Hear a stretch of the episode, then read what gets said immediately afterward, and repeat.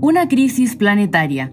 En América Latina y el Caribe se estima que cerca de 159 millones de niños y niñas han sido afectados por el cierre de las escuelas producto del COVID-19, lo que representa el 95% de las y los alumnos inscritos del continente. Ellas y ellos se suman a las abrumadoras cifras que a la fecha indican que 1.500 billones de estudiantes en 191 países y alrededor de 60 millones de docentes han sido afectados por el cierre preventivo de escuelas ante el COVID-19. Como se ve, esto constituye una crisis inédita a nivel global y el desafío educativo colectivo de mayor escala y magnitud de la historia moderna.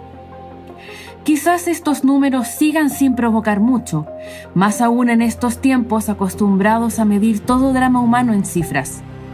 Por eso un ejercicio necesario es recordar que cada uno de estos datos tiene un rostro, cada número es un ser humano que sufre en su hogar junto con su familia las consecuencias del COVID-19 Estimaciones ya han alertado, por ejemplo, que entre 42 y 66 millones de niños y niñas podrían caer en la pobreza extrema como resultado de la crisis de este año.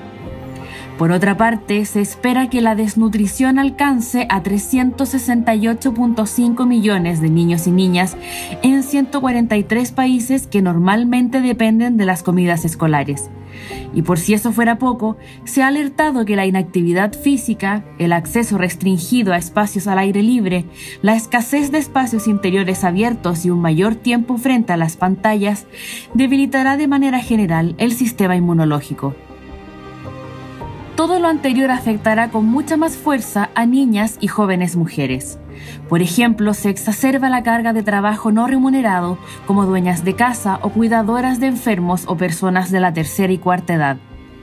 A esto se suma el aumento de la violencia doméstica, el abuso y la explotación sexual dentro del hogar, donde las brechas de acceso tecnológico por género profundizarán las inequidades educativas y post-crisis, aumentará el riesgo de embarazos adolescentes no deseados y se reducirá así la autonomía económica.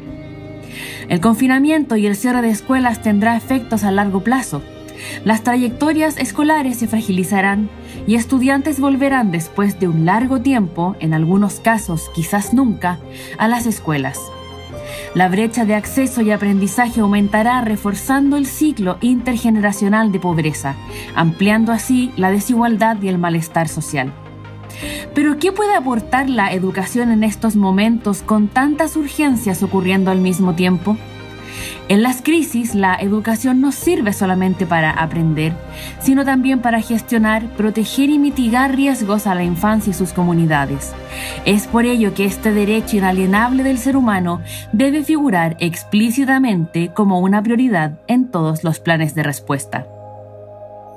Este contenido forma parte del curso El Derecho a la Educación en tiempos de crisis, alternativas para la continuidad educativa de la Universidad Abierta de Recoleta. Para más información, ingresa a www.uar.cl.